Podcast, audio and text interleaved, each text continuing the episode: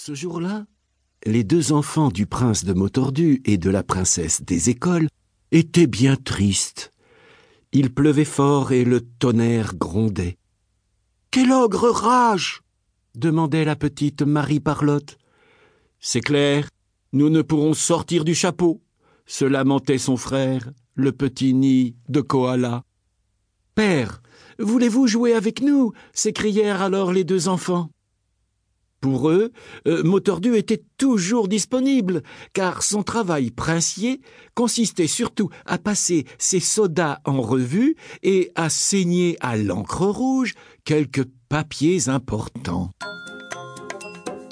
Bien sûr, mes enfants, à quoi voulez-vous donc jouer? Au jeu des petits cheveux? Au jeu de doigts? Au jeu de l'âme non, non crièrent Marie Parlotte et Nid de Koala en se jetant sur lui. À la butte Le premier qui se retrouve sur votre haut a gagné. Ce fut une belle bagarre à trois, jambes et bras mêlés, tournoyés. La princesse dut se fâcher. Jeu de moulin, jeu de vilain. Avez-vous fini de faire les flous? Vous me donnez le tournis. J'ai gagné hurla sa fille. M'avez-vous vu, mère? Mais la princesse des écoles fronçait le sourcil. Qu'avez-vous, mon cher prince?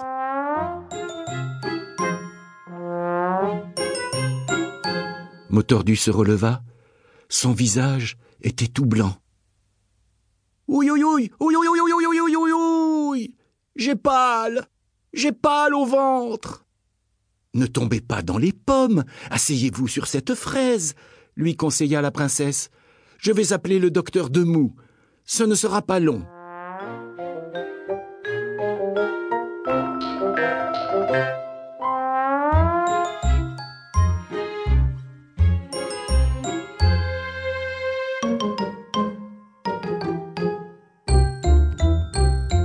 Mais le prince finit par s'impatienter. De moutarde à venir. Je vais l'assaisonner, celui-là. Allons, allons, fit la princesse. Il a dû recevoir beaucoup d'appels à cause de cette épidémie de tripe. Dès son arrivée, le docteur ausculta le prince. Mais qu'avez-vous mangé à midi? s'enquit-il. Des sardines mal triées? Des œufs qui n'étaient pas faits? Euh, euh, du civet et des coquillages, répondit le prince après avoir bu le menu.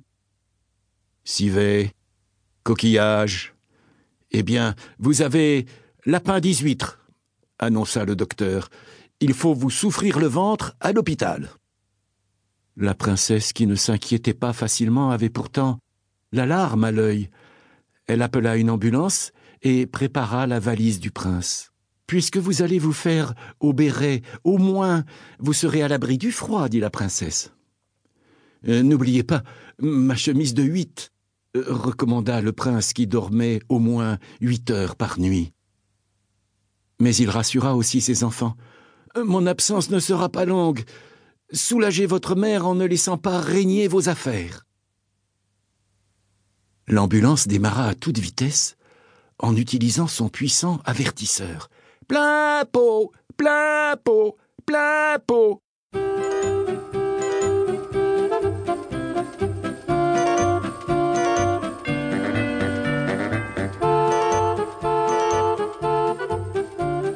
Obligé de voyager bouché, le prince ne vit rien du paysage. Mais à l'hôpital, on lui donna la plus belle chambre, la douze, équipée d'un poste de mêlée fort précieux pour que le prince puisse suivre en direct les matchs de rugby. Un professeur vint l'y voir et l'avertit.